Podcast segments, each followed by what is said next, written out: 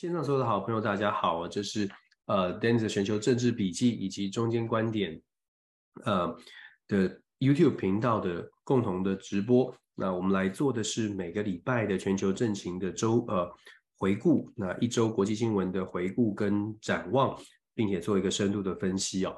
这个礼拜呢，第一条消息呢，我选择的第一个新闻呢，是来谈一谈尼日哦，尼日的政变。那到目前为止还是一个僵局。那尼日的状况呢，我们等一下来谈一谈。尼日到底是不是一个民主国家？应该这么问哦。尼日到底是不是民主国家？而西方国家在争取的究竟是把民主国家带回尼日，还是应该听听尼日的意见？我们来谈一下这个尼日的政变。那第二条消息呢，我想跟大家分享的是美国。美国啊，其实在这个礼拜有几个消息，我们总和来讲，美国这个礼拜呢，第一个消息是关于美中之间的竞争，我们待会会谈。美国拜登总统下了行政命令，要禁止这个对于中国的几项关键的直接投资，我们会谈一下所谓的小院高墙的外交的策略。然后我们也可以看到，拜登总统在谈到所谓的对中国的嗯对中国的态度的时候呢。他说：“中国的经济的状况啊，其实很不稳定，是一个定时炸，嗯，定时炸弹。那后来呢，这个话呢又被收回去了，白白白宫又收回去了。我们来谈一谈现在的美中关系，然后我们会延续的谈一下美国现在遇到了什么样的状况，包括了它的外交有几项有几个重要的外交的这个关系哦，像是这个礼拜美国跟伊朗有所谓的换球的协议，究竟它是不是代表了美国对伊朗？”呃，关系有改变呢，然后再来呢，我们会谈一下美国对乌克兰。美国的这个这个礼拜对乌克兰，拜登总统又提出了呃很多钱。为什么我说很多钱，而不是给大家一个非常确切的数字呢？因为到目前为止哦，媒体报道的数字，大家会看到，如果看英文媒体，你会看到有媒体报道四十 billion，有有的英文媒体会报道二十四 billion，有人说是十三 billion，都不一样。我等下来谈一谈它有什么样的差别哦。那从援助乌克兰这么多的钱，我们再来进一步的去思考，这样的援助在美国到底本身受不受欢迎？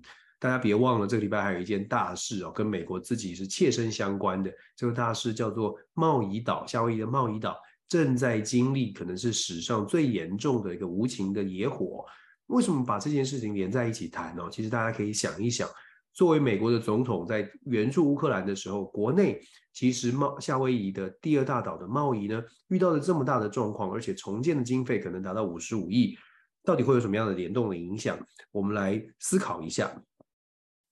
既然谈到美国，就来谈一下我们对台湾的赖副总统访问美国的消息哦，大家都很关注。现在赖副总统是确定了到了纽约了，然后由这个呃 AIT 的执行主席蓝英跟跟萧美琴大使接机。我们来谈一下我对于这个赖副总统访美可能会出现的一些状况呢，来做一个分享，做一个分析。接下来我们来谈一下整个中东的局势哦。刚刚谈到伊朗，那我们的第五条的消息呢，会跟大家进一步的谈说现在的整个中东局势，尤其是美国在推动所谓的美沙以巴这四方的这种互相的权力交换呢，它到底会带带来什么样的冲击？这个周末就在最近这两天。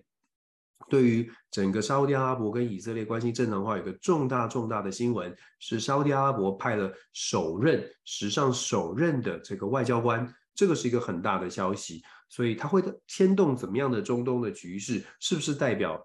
整个中东，尤其是沙乌地阿拉伯跟以色列的关系会正常化呢？我们来思考一下。那最后呢，再分享一些小的小的讯息，我自己看到的。想跟大家稍微说一下的，就是说，呃，日本呢最近有一个研究啊，讲到讲到日本二零二零零五年之后出生的，也就是现在的十八岁以后的世代啊，很有可能百分之四十以上的年轻女性不愿意生育哦。我看到这个新闻特别有感，我打算跟大家来说一说这个消息。好了，这是我周末打算跟大家谈的细谈的五个新闻哦，细谈的五个新闻来跟大家分享一下。好，话不多说，我们来谈一谈尼日哦。尼日这个状况啊，其实我们一直以来每天跟大家分享，就会发现有一些新的进展。从上个礼拜开始就是这样。尼日的最新消息，在上个周末，你看哦，本来上个周末八月六号的时候，西非经济共同体由奈及利亚为主导的担任轮值主席的西非经济共同体呢，下了一个最后通牒。这十五个国家的经济共同体下了最后通牒。说呢，如果尼日不把政权还给巴祖姆总统，也就是外界所认知的民主政政府的话，西非经济共同体就会采取军事行动。果不其然，八月六号通牒到了，没有没有真的归还政权哦，甚至尼日自己就说了，这个基亚尼将军就自己就说，我们有新政政府了，军方就成立了军新新的这个政府。那西非经济共同体采取什么行动呢？西非经济共同体就在这个星期的周间开了一个大会，然后呢，在大会当中决定，哎，必须要采取军事行动哦，因为啊，他们主要的论述在那个大会当中，主要的论述是讲说。如果不采取军事行动，整个西非这十五个国家所在的这个地方呢，过去这三年已经发生了六次军事政变。如果没有一个比较强的外力去做一个约束，未来这种军事政变会不会再次在西非的其他国家蠢蠢欲动？那么有一个唇亡齿齿寒的概念哦，其他国家也会担心啊。毕竟这些国家本身的政权都不是非常稳定，所以其他国家也会担心，如果我们没有。成为一个团结的力量来压制这种想要政变的这种感觉哦，就是社会不动动荡或者是有不同意见的反抗 的组织，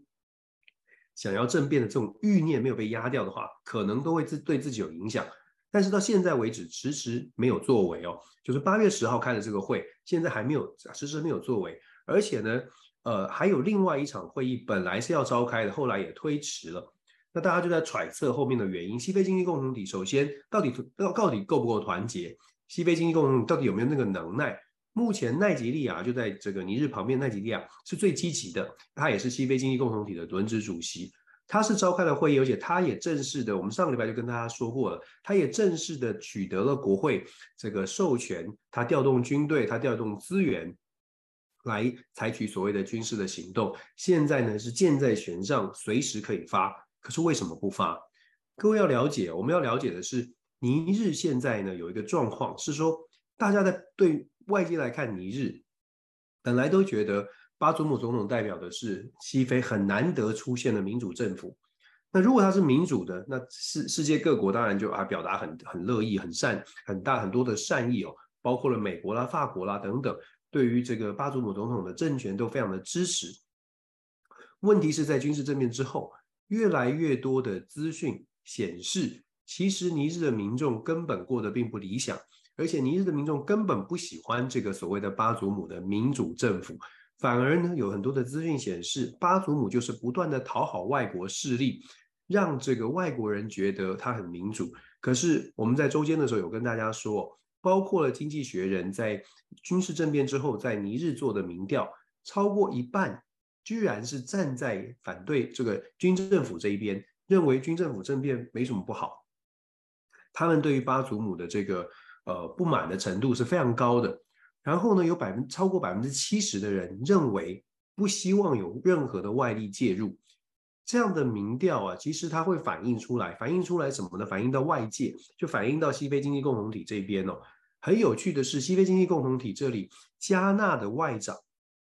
跳出来讲说，如果我们真的要采取什么行动哦，它的目的并不是要把政权回还归，主要的目的不是要把政权回到谁的手上，而是要谴责这种对于政府、对于政权呢不当的这个暴力的行为。这个出去就是这就很有很有趣的，就是我们周周末为什么要来细谈？就是我们说的，就是当你的这个尼日当初被。大家觉得说啊，他是很民主的，他是很棒的。嗯，这个这个道理就是说，帮助尼日回归民主，感觉起来是有道理的。可是越来越多的迹象显示，尼日的所谓民主，巴祖姆所谓的是中呃西非地区少见的民主政权，其实它是包装出来的，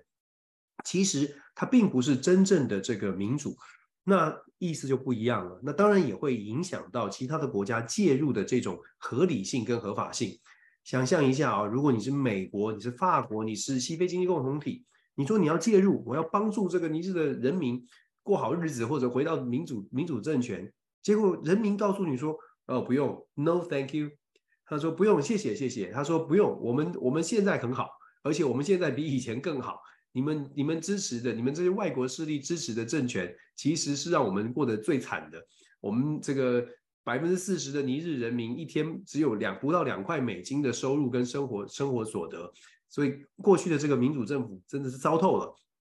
而且呢，把尼日的天然资源都往外送，包括我们之前跟大家说过，为什么法国这么在乎尼日？两个原因，第一个是过去的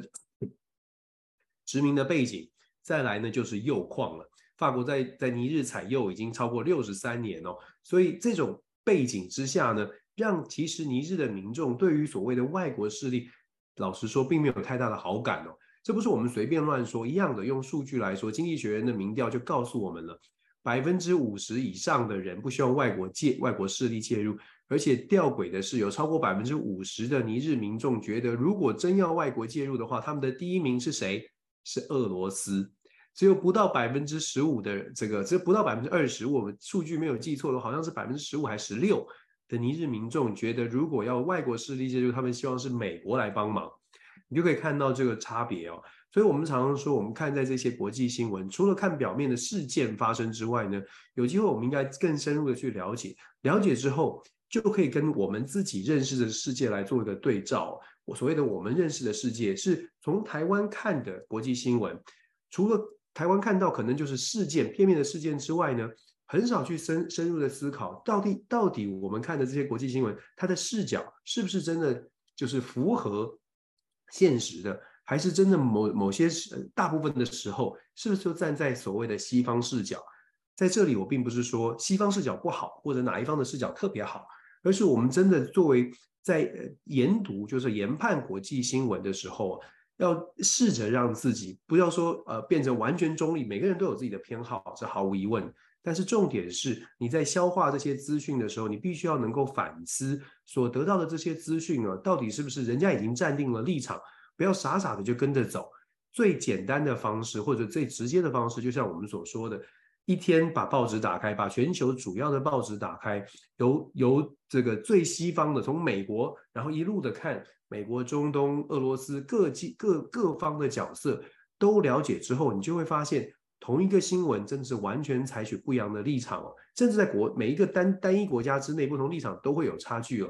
正因为是这样，所以你想要作为一个真正了解国际的状况，然后不要被骗的，不要被跟着走，不要不要被人家下的决定而带着带着乱冲的人，我们做能做的最好的，每一个个人能做的最好的，就是我们广泛的涉猎哦，然后我们再来做决定。不要直接的下指下决定，所以我今天特别选尼日的政变，就是想告诉大家，你看我们都在讲尼日的巴祖姆政府，西方国家不断的告诉，西方媒体不断的说巴祖姆政府是如何的稳定了这个西非的局势，如何的是民主政府。现在呢，现在大家不敢说了，媒体的风向也开始在转转变当中，从军事政变刚开始强调尼日是民主政府需要帮忙，到现在，尤其是当经济学院的民调出来之后。很明显，很明显，国际媒体的风向在转变，在强调说，哦，巴祖姆的健康出现了危机，必须要人道救援，有趣了吧？人道来救援巴祖姆总统，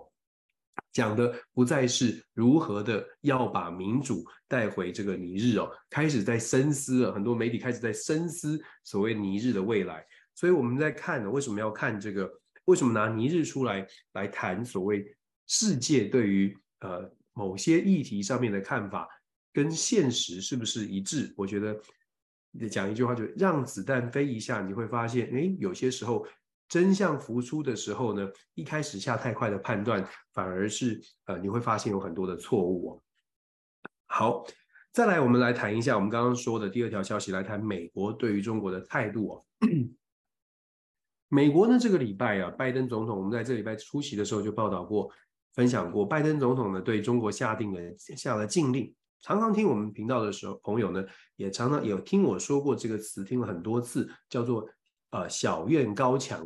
小院高墙这个策略其实并不新，只不过呢，在 Jack Sullivan 就是美国的国安顾问哦，他自己公开的表示，面对中国的科技上面的一个积极，美国会采取的就是小院高墙，这是他在公开演说的时候讲到的小院高墙的策略。小院高墙其实很很有画面感，所谓的很有画面感是说，美国打算把小小把科技的最精最精进的最先进的这些技术呢，把它围起来。哪些是最精进的呢？半导体产业、呃量子计算跟人工智能 AI，这三个产业被美国框起来，框在小院当中，然后筑起高高的墙，就是禁令是非常多的。所以根据这三个方向哦，美国拜登总统下的行政命令是，只要涉及这三个领域的，基本上呢就禁止去投资中方，就说中方的这三个领域，美国是不准投资的。未来在技术的合作上面也会非常非常多的限制。首先，像这样的策略呢，会不会真的有效？其实以整体的美中的贸易来说，美中贸易每年六千六百多亿哦，以过去过去这两年，每天六千每年六千多亿。这个部分事实上占美中贸易的比例并没有这么高，所以美国的策略是小院高墙不会影响到美国对中国的贸易，不会影响到这个美国一般的民众的生活。你要去沃尔玛买买衣服买什么，还是一样都可以，还是可以继续做生意。可是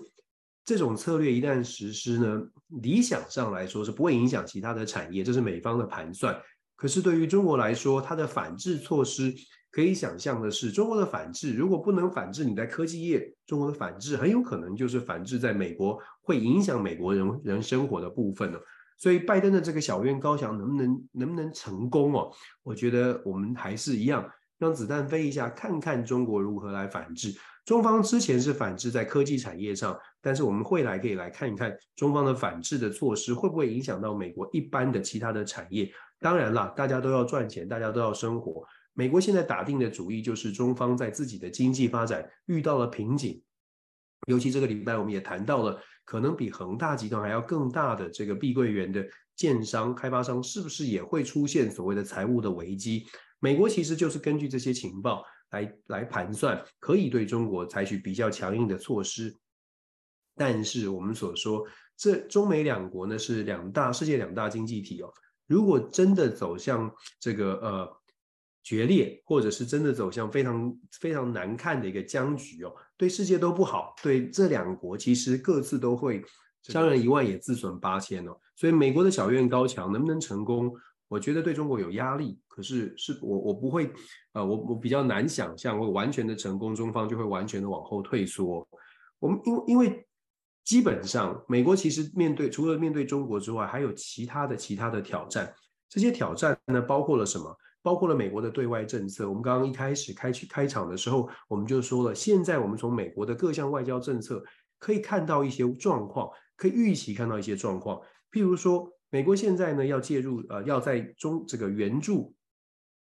援助乌克兰的部分呢，拜登政府这个礼拜提出了新的援助的计划，援助的金额呢高达，有些媒体报道高达四千亿，就申请四百亿。申请的这个国会批准的这个呃数字呢，高达四百亿。这四百亿包括了两百呃一百三十亿的军事的援助，包括了大概十呃八到十二亿的八到十二亿啊，抱歉，一百三十亿的军事援助，八到十呃八十到一百二十亿的人道救援。再加上拜登政府要求美国给这个美国的这个灾灾难管制啊相关的天灾的呃补救救援紧急救助的费用也申请了大概一百二十亿左右，总体加起来呢，拜登要求这个向国会要求一个类类似特别预算四百亿美金。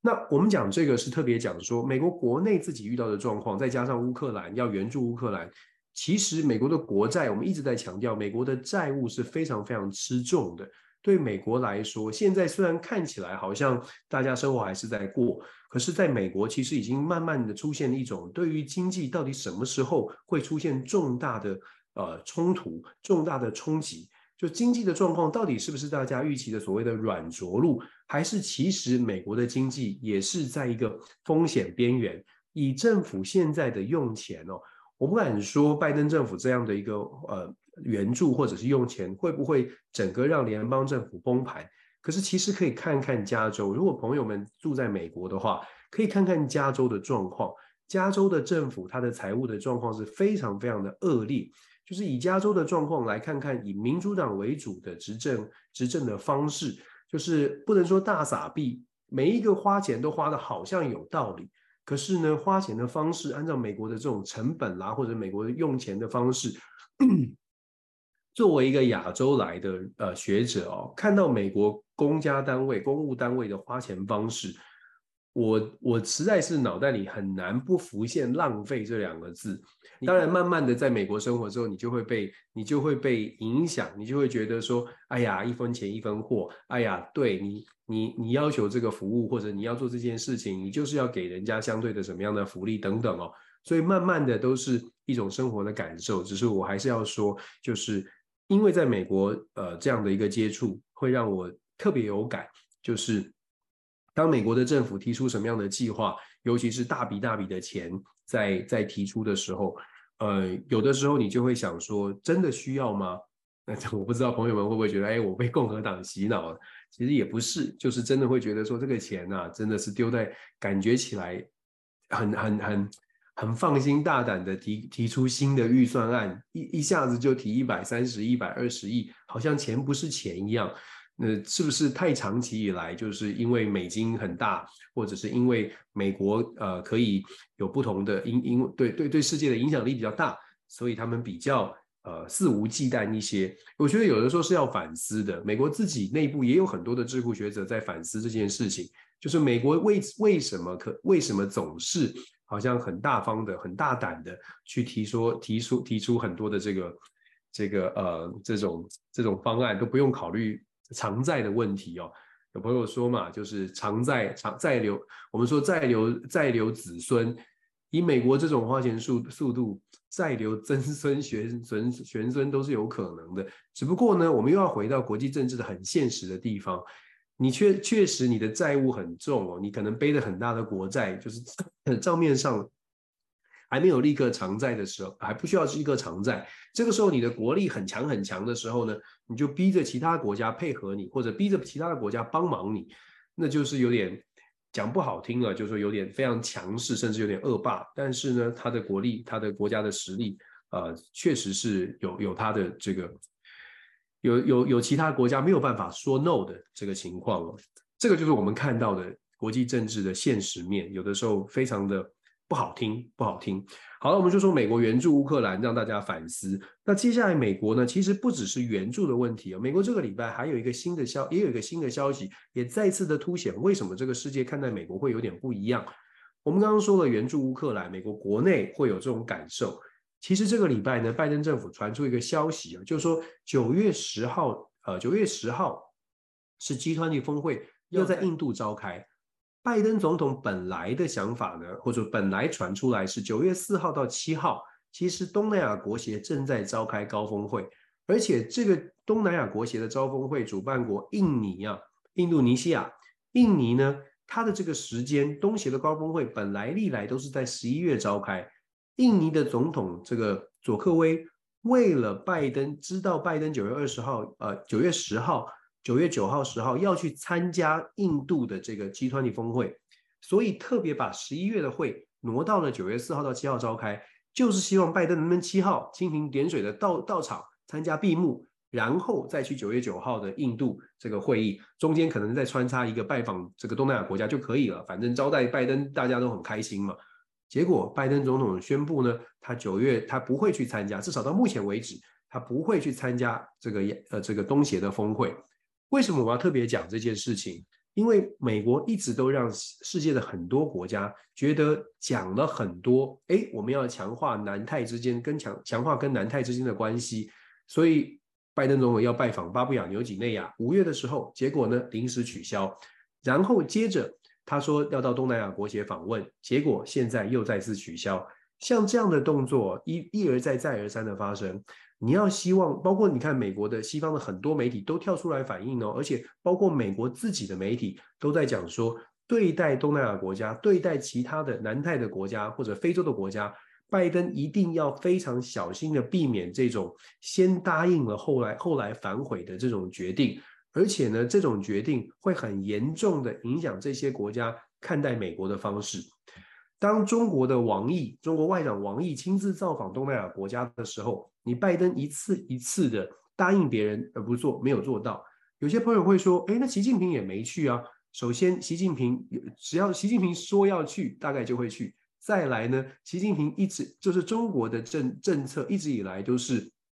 跟美国是不一样的。就是说，中国会，你你可以抱怨中国有什么“一带一路”啊，又砸钱啊，这些都都是抱怨，都是批判的点，没有错。但是我们必须持平来说，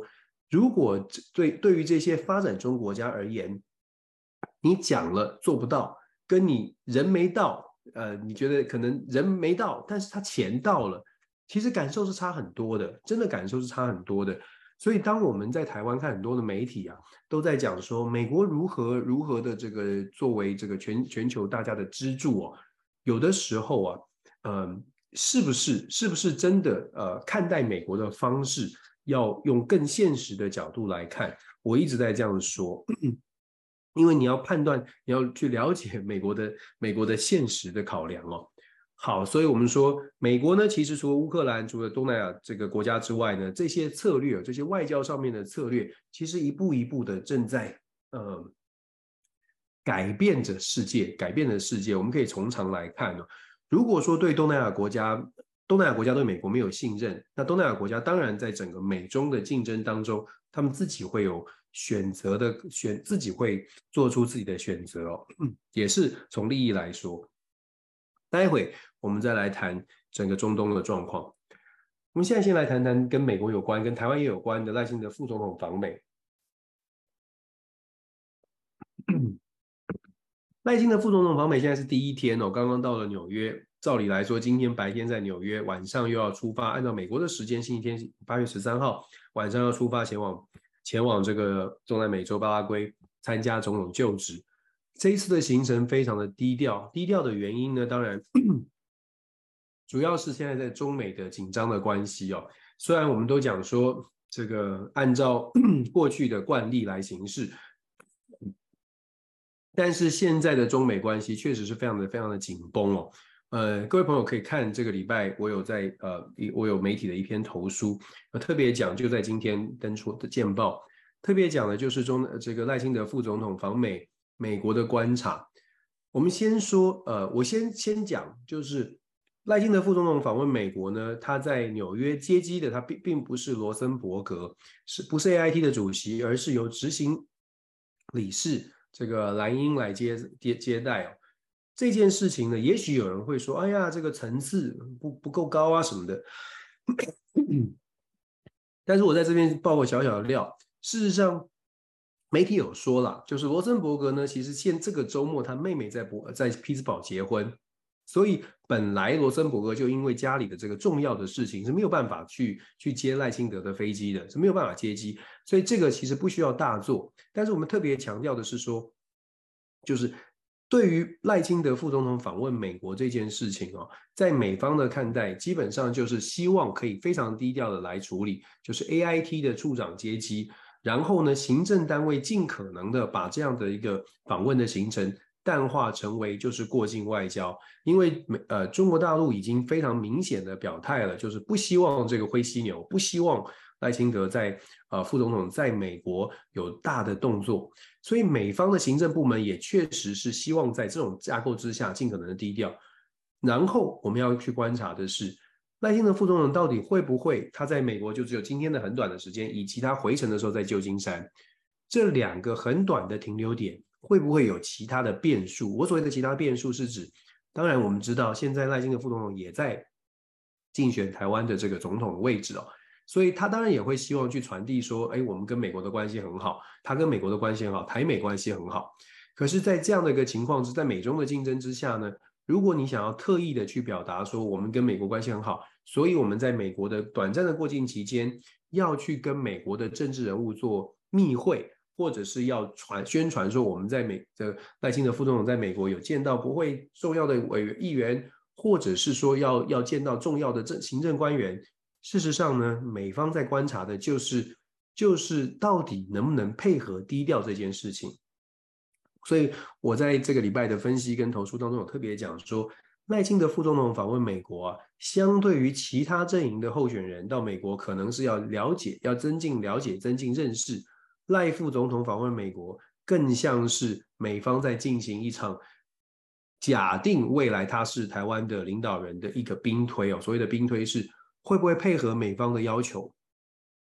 如果配合，那么安全过关；如果没有配合，也就是赖清德真副总统真的去拜会了，比如说共和党的国会议员或者民主党的国会议员，其实只有不同意涵。如果是拜会共和党的国会议员，那么基本上就是不给拜登政府面子，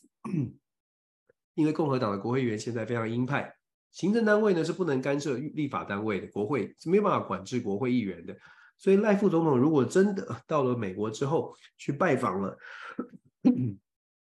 去见了共和党的国会议员，然后拍照强调台美关系立法如何如何的支持。那么美国的行政单位他的角他的判断或者他的想法呢，就会说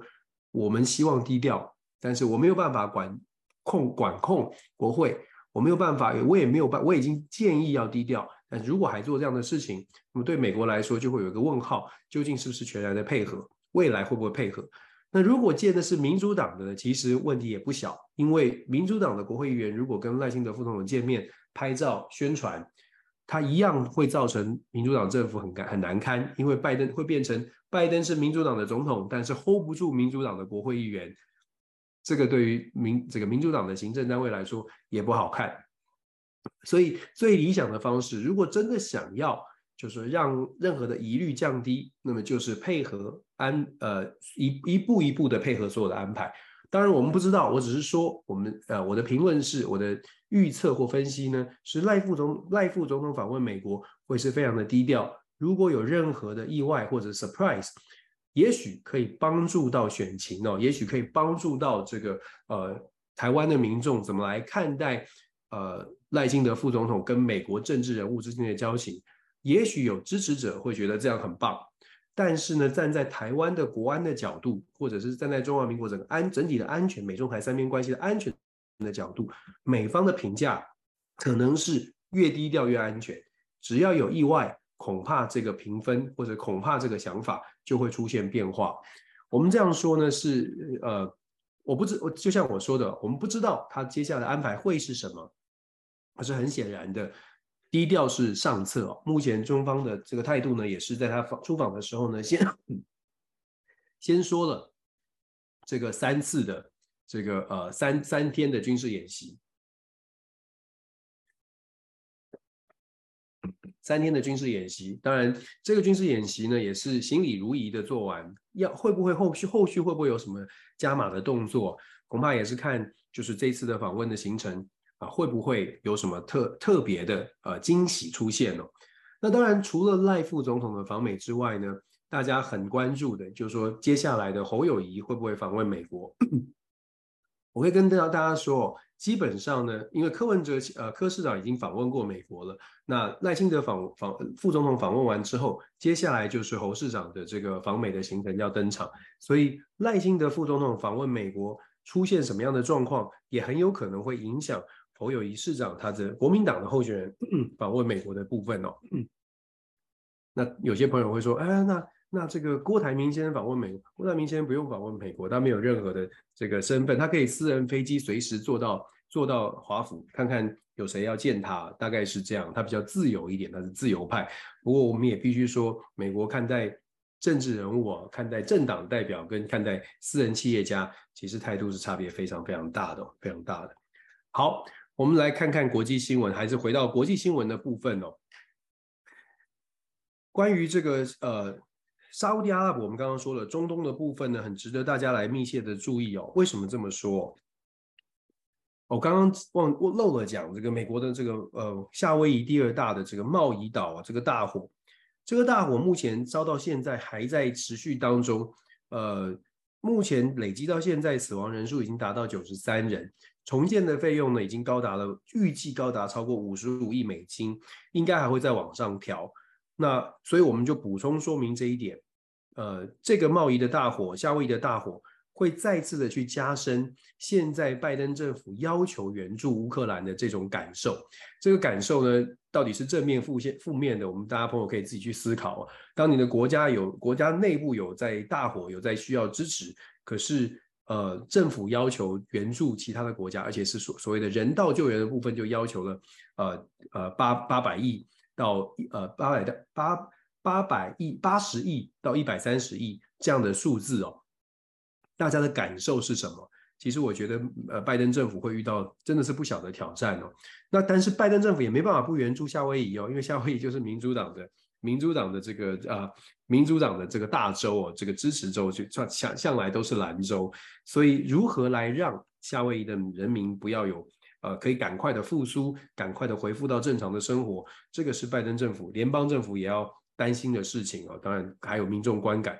好，我们赶快来看一下中中东的地区哦。中东的地区呢是这样的，中东现在最大的麻烦呢就是伊朗，美国跟伊朗之间的关系，然后整个美沙以巴的协议。先说说这个礼拜的美国跟伊朗的换球的这个协议哦。我们在周间的时候有跟大家讲，美国跟伊朗呢达成一个换球协议，换了谁？换了五个人，很妙哦。这五个人呢只有三个人公布，有两个人没有对外公布到底是谁。可是从公布的这三个人的名单当中，可以看出一点点蹊跷。首先，我们说美国国内有一些压力，有换球把美国人救回来这个压力。可是看看换球的名单哦，之前到目前呢，这不是阴谋论，而是真的有背景可循的。目前换回来的就是从伊朗这边换回来的三个人，第一个人呢叫做呃 siamark siamark nam 呃 namazi namazi 他是二零一五年就被关了，已经关了八年了。他被关的理由呢？后来呃被证实，他被关的理由是有间谍的这个情，就是间谍罪。那、嗯、另外呢，另外两位，一个叫做 Emad 呃 Shahi，那另外一个叫做 Morad 呃 Tabet，第三位呢是英裔的伊朗，这个有英国籍呃英英裔美籍的伊朗人，对，他是混血，然后他有英英国裔。重点是呢，他是一个国际环保环保的环保专家，所以他是比较是呃外外界很多人人权人权人道团体在在在援助哦。第二位呢，刚刚讲的第二位这个沙呃沙希呢，他是外界称他为国际投资专家，国际投资专家，但是呢，也有一种说法是，他也负责一些情报的收集。简单来说，目前公布的三个名字当中呢，至少。除了第三位是环保的背景，我们不知道他有没有情报单位的背景，但是前两位很显然都可能跟情报收集有关哦，这都可以拍电影了。另外两位还不知道呢。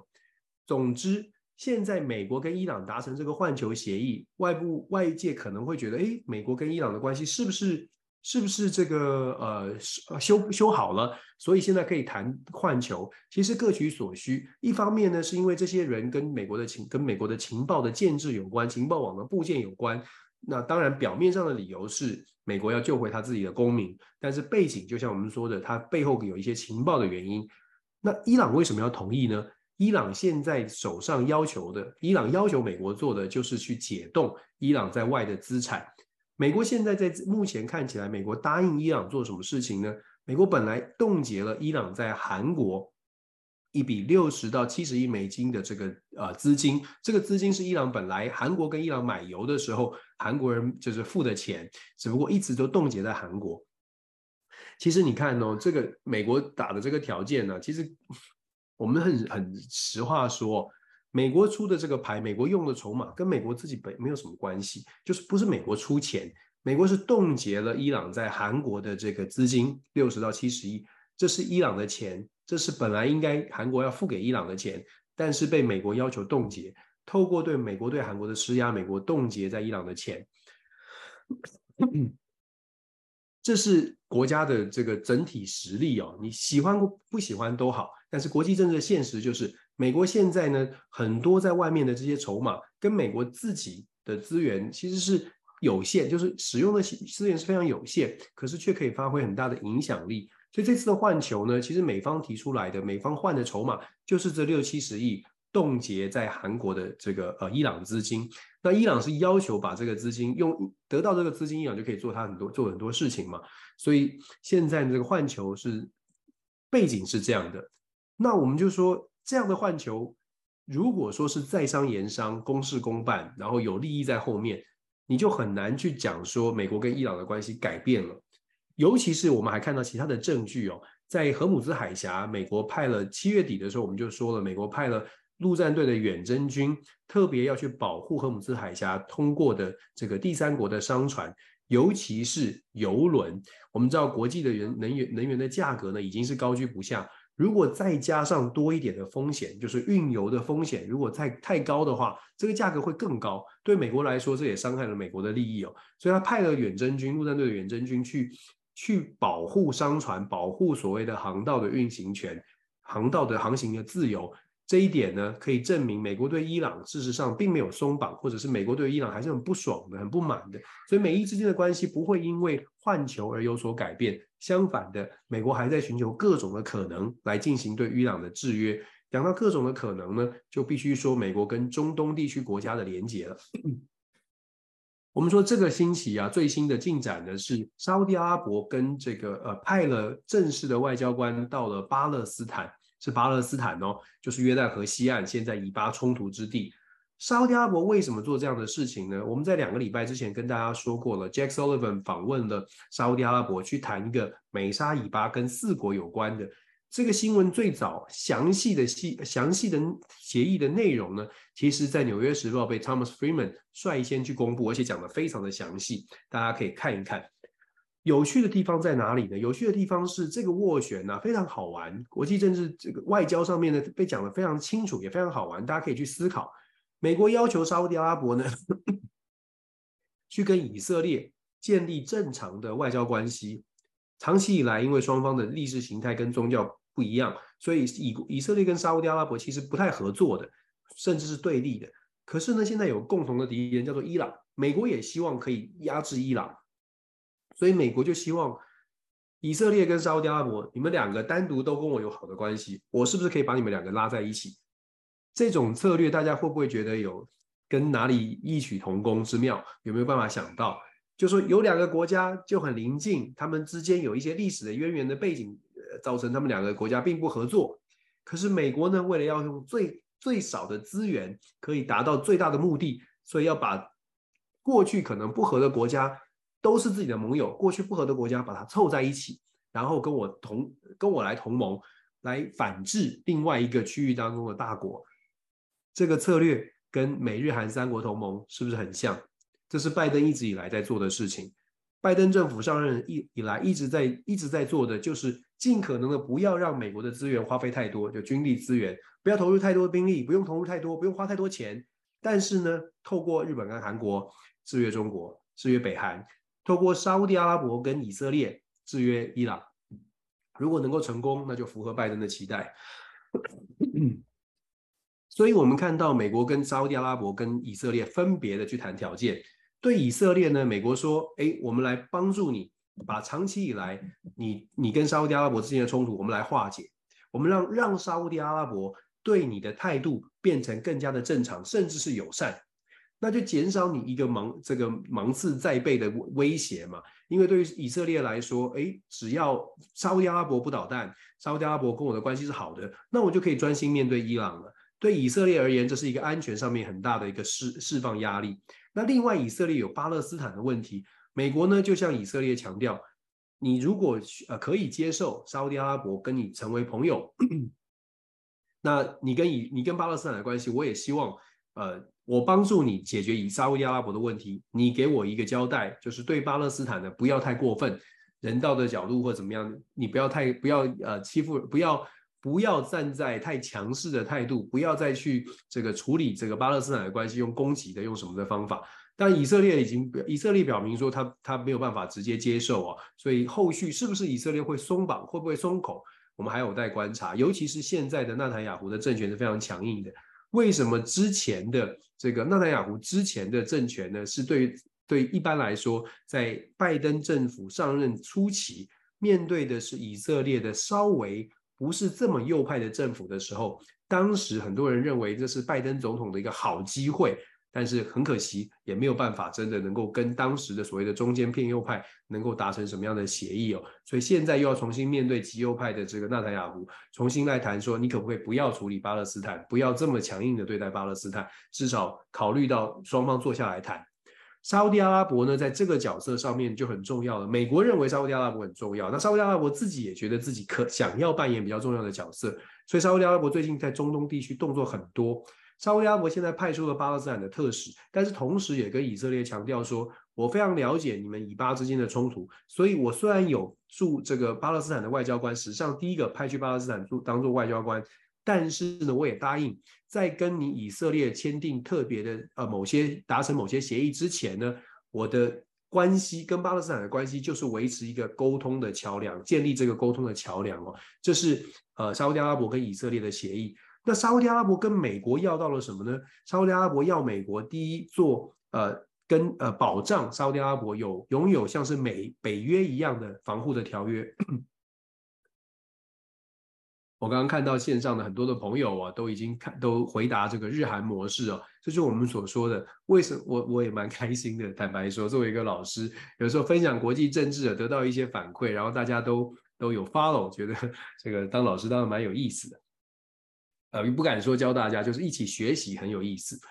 我们一起来受到启发。我们刚刚就讲了，我们整个看大的局呢，你会你会发现。长期看国际政治，你会发现有一些脉络可循，而且拜登政府就是一定的特别的这个外交团队，他的这个外交策略不会南辕北辙，他大概就是循一定的模式，他觉得这是成功模式，他会继续使用。所以，我们说，你看看美国在拉拢以色列跟沙乌地阿拉伯，真的跟美国在拉拢沙日本跟韩国呢是非常非常类似的，因为做到这样，如果能够做到的话。美国真的可以用很少的钱、很少的资源就达到很大的效果。聪不聪明，我们不敢说，因为要看时间来证明。因为拉拢这些本来不和的国家，那是很理想的、很理想，真的是非常理想的。国与国之间的关系，并不是说我一个大国外在外门外的重要的邻居或者重要的这个大朋友说我要你们，我要你们相处，呃，好好相处。这两个国家就真的能够好好相处，你必须要有一个非常强、非常强大的这个诱因，这个诱因可能是钱，或者是很可能很大的威胁。现在对于日本来跟韩国来说，整个东北亚的局势确实有中国跟北韩这么大的威胁，所以日本跟韩国呢，必须要放下歧见，即便心里或者是即便国内还是有不同的意见，但他们放下旗舰。但是沙乌地阿拉伯跟以色列有没有必要呃放下旗舰？伊朗是不是大到这两个国家会怕成这样？再加上中方其实在以色列跟沙乌地阿拉伯都有连结哦，所以我自己的判断，我们的判断大胆判断哦，沙乌地阿拉伯跟以色列哦，在呃如果相较于美日韩同盟的话，这两个国家在中东这两个国家呢，接受美国的全然全全盘接受美国建议的可能性，真的稍微低一些哦。其实我们讲的这些呢，线上的朋友。如果一直都在听我们的分析的话，大概这个逻辑脉络，其实大家都可以，应该可以抓得出来。我的期待是如此哦，好吧，所以我们就说，沙乌地阿拉伯要求美国达成，呃，给给沙乌地阿拉伯类似北约一样的保护。北约的 Article Five 就是基本上所有的共同防御条约啊，第五条在共同防御条约里面的第五条，为什么大家常常会听到所谓的 Article Five 就第五条？因为在共同防御，美国对外签的共同防御条约里面。第五条里，第五条呢，就是在讲说，如果这个盟友盟签订合约的任何一方呢，受到了外国的外外在的军事威胁，就等于这个签约的所有所有国家都遭受到了同样的威胁，都要一起来合作来做军事上面的反抗哦。这是为什么讲 Article Five？所以沙乌地阿拉伯要求美国，那你也给我 Article Five 类似这样的承诺，共同防御条约这样的承诺。然后呢，沙乌地阿拉伯也要求美国。如果真的是真心诚意的，那么沙乌地阿拉伯要求美国的事情是：那你给我的军备，你就卖我最新的，不要给我什么 F 十六，你就给我 F 三十五。你有什么新的，我就要什么新的。这是沙乌地阿拉伯的要求啊。他当然他有他的资源，他有钱可以做出这样的要求。所以我们可以看到，就是说美国做的这些呃外交策略啊，事实上呃，他有他的盘算，他有他的逻辑跟他的脉络。那能不能成功？我们至少看，至少要先看得出它后续的脉络。那能不能成功，就看后续有没有像这么理想的以色列真的觉得伊朗强大到我必须要靠沙乌地阿拉伯，我必须要靠靠沙乌地阿拉伯这个跟沙乌地阿拉伯和解，然后必须要靠美国才能够面对伊朗。我们要知道以色列也不弱啊，以色列自己本身也不弱，但是他成本的考量，他觉得如果靠别人比较轻松，是不是他就要接受？那其中还包括了美国要他。好好的善待巴勒斯坦的，可是极右派觉得巴勒斯坦就是应该要这个用用用权力把他们把他们移居哦，或者是呃呃把这些土地收回。所以其实对以色列是不是能够拉近以色列，是不是能够说服以色列？我觉得没有那么容易。呃，对沙特阿拉对沙特阿拉伯也是哦，沙特阿拉伯现在跟中国的关系也不错。那再加上王储对于拜登其实并不满意，其实拜登对沙特阿拉伯王储也不理，也也也也也不是很喜欢哦。所以甚至我们就说了，讲讲直白一点，沙特阿拉伯的王储呢还曾经公开的说，哎，他觉得川普很好，川普回任的话对大家都很好。所以这个就很有趣了，是不是？川普上台，川普如果二零二四年变成川普的话，会是怎么样啊？我觉得这个。也是挺值得大家来来观察的哦。这是美国在中东地区的这个状况哦，呃，这个大家可以来思考一下。好，最后呢，我们来想讲，想跟大家说一说，就说有一些生活上面的消息哦，我特别看到的，嗯，两件事情跟台湾周周边有关。第一个是中国开放了对于对日本的团体旅游这些事情哦，呃，开解就是在 COVID 之后，解除了禁令。那对台湾呢，看起来目前还没有，还没有全然的开放对台湾的团体旅游。那是不是会台对台湾有冲击？有些朋友说，呃，有；有些朋友说没有。那如我们如果摆脱掉意识形态或者是政治立场的话，大家可以想一下，如果多一点的旅客，到底对台湾的经济、对台湾的观光业会不会有一些好处？但是至少呢，对于日本、对韩国来说，现在他们可以开始积极的准备中国观光客的呃呃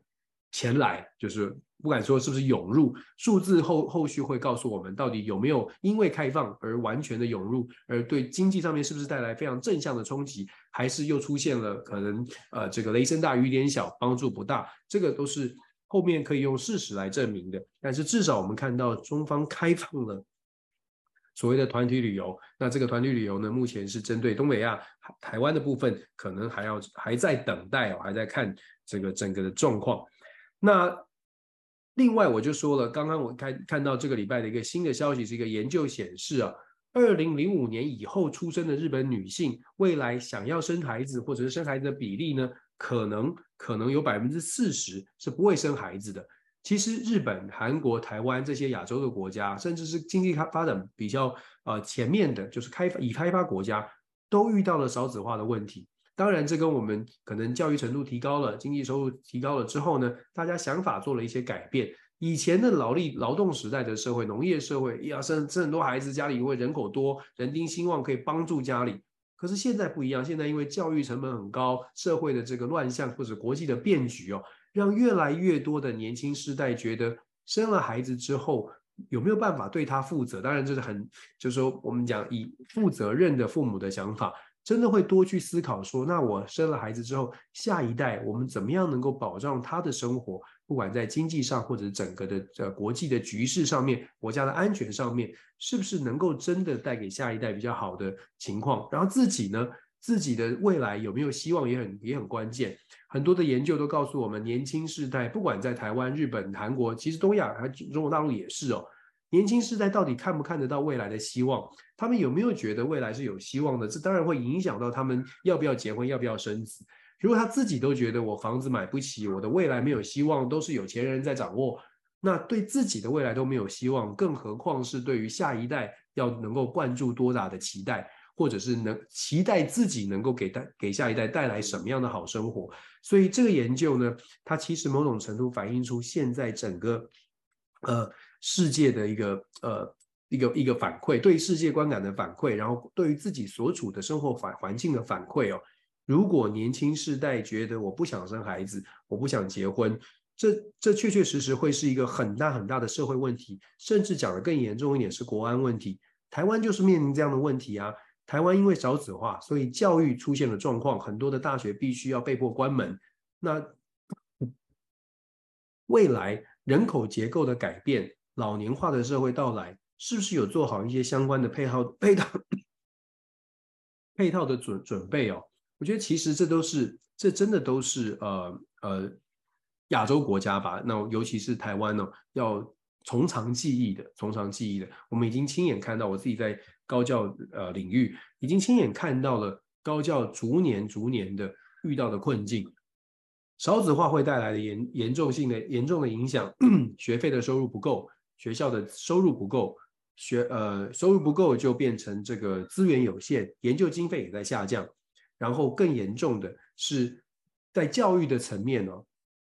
老师们呢没办法当学生，我们讲很直白，老师们不敢当学生，学生不能被退学，学生一定要让他毕业，一定要确保高毕业率，一定要确保大家能过关，而且最好呢是学生都愿意来修课，愿意愿意来上课，呃，因为我们不能得罪学生，这个其实真的是一个恶性的循环，没有学生，所以要讨好学生，然后。学生学到的东西是不是变成内容变成更加的这个呃不实用，或者是变成更加的这个呃稀少稀呃就是不不够扎实？我觉得我们慢慢这几年看到的状况确实是这样哦。讲个小故事，这真实发生的。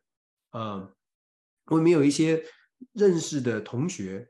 在美国呃念完博士回到台湾教书，我不知道在亚洲是不是其他国家也遇到这样的状况。但是我们状遇到的状况是，回到台湾教书之后呢，满心期待的想要把这个美国美国的这个呃大学的课程课纲拿到台湾，哎，让大家也用这种美式引进最新的美式的教育。结果呢，呃，马上前两开学前两个礼拜就被迫要调整教学的内容，因为嗯学生的吸收呃能力或者是学生感觉到压力太大，所以要做调整，否则的话老师的评价可能不太好。这些都很直白，这些都太诚实了，可能很难被接受。但是我觉得台湾真的要面对，不止台湾了，很多地方可能都遇到的这个因为少子化带来的方方面面的冲击。可是我们现在遇到的这个冲击是，如果因为少子化必须要让教育的这个准备要下降，或者是要让教育的呃期待要下降，这个真的对于整体的社会发展、国家发展会是一个很大的问题哦。那未来我们养成的我们的国家的未来，国家的希望，年轻的世代，他是不是慢慢慢慢慢慢的变成更加的没有准备呢？更没有准备好呢？社会社群网络的时代啊，大家可以自由的发言，大家可以鼓励年轻世代表达自己的意见，但是表达意见的同时，是不是已经非常清楚的了解自己的意见的来由？来由是经过非常审慎的思考的。或者是经过嗯充分的、充分的呃思辨过程才想出来的，还是我们讲的很大声，我们只要表达我们的热情就可以？我想真的是要大家思考一下，想想过去的，不管是野百合学运，呃，还是什么过去的几十二三十年前的所谓的民主运动的学运讲出来的论述，跟后来所谓的年轻世代所讲出来的论述，有的时候真的会觉得我们的教育。好像好像，嗯，需要加油。好了，今天讲的比较多哦，就是跟大家报告，跟大家分享。那这是这个礼拜的全球政经周报。下个星期呢，我们有几件事情可以关注。第一个事情当然就是赖副总统的访访美的行程会有什么样的状况，我们再来关注。下个礼拜呢，会多一点谈美国国内的政治哦，因为下个礼拜美国国内政治也可以跟大家谈一谈。川普呃总统呢。前总统川普啊，在下个礼拜会遇到不少的司法的挑战呢，尤其是乔治亚州呢，现在这个呃呃联邦的检察官呢，打算要呃控告川普在乔治亚州当年二零二零年选举的时候，在乔治亚州有介入所谓的计票，甚至是有施压，那对川普打算要提出抗这个控诉啊。那不只是川普有司法问题啊，还有 Hunter Biden，就是小拜登也有司法问题。这个在下个礼拜呢，在法院的这个攻防战当中呢，有一些有趣的事情都会牵牵涉到美国的内政哦。这个值得我们大家呃，我花点时间来跟大家做分享。那原则上下个礼拜呃，还有下个周末，下个周末美日韩三国的高峰会也是国际政治上面的重头戏哦。拜登政府呢，拜登总统。把日本的岸田文雄首相，还有韩国的尹锡悦总统一起请到了他的度假村哦，这个大卫营 Camp David 来做一个会谈哦，希望变成常态式的年度会议。那能不能成功？能不能谈出什么样的结果？我觉得我们可以拭目以待。但我现在就可以预告了，最后如果有声明的话，一定会谈到台湾，一定会谈到说台海的局势，台海稳定是很重要的，这一定会讲的。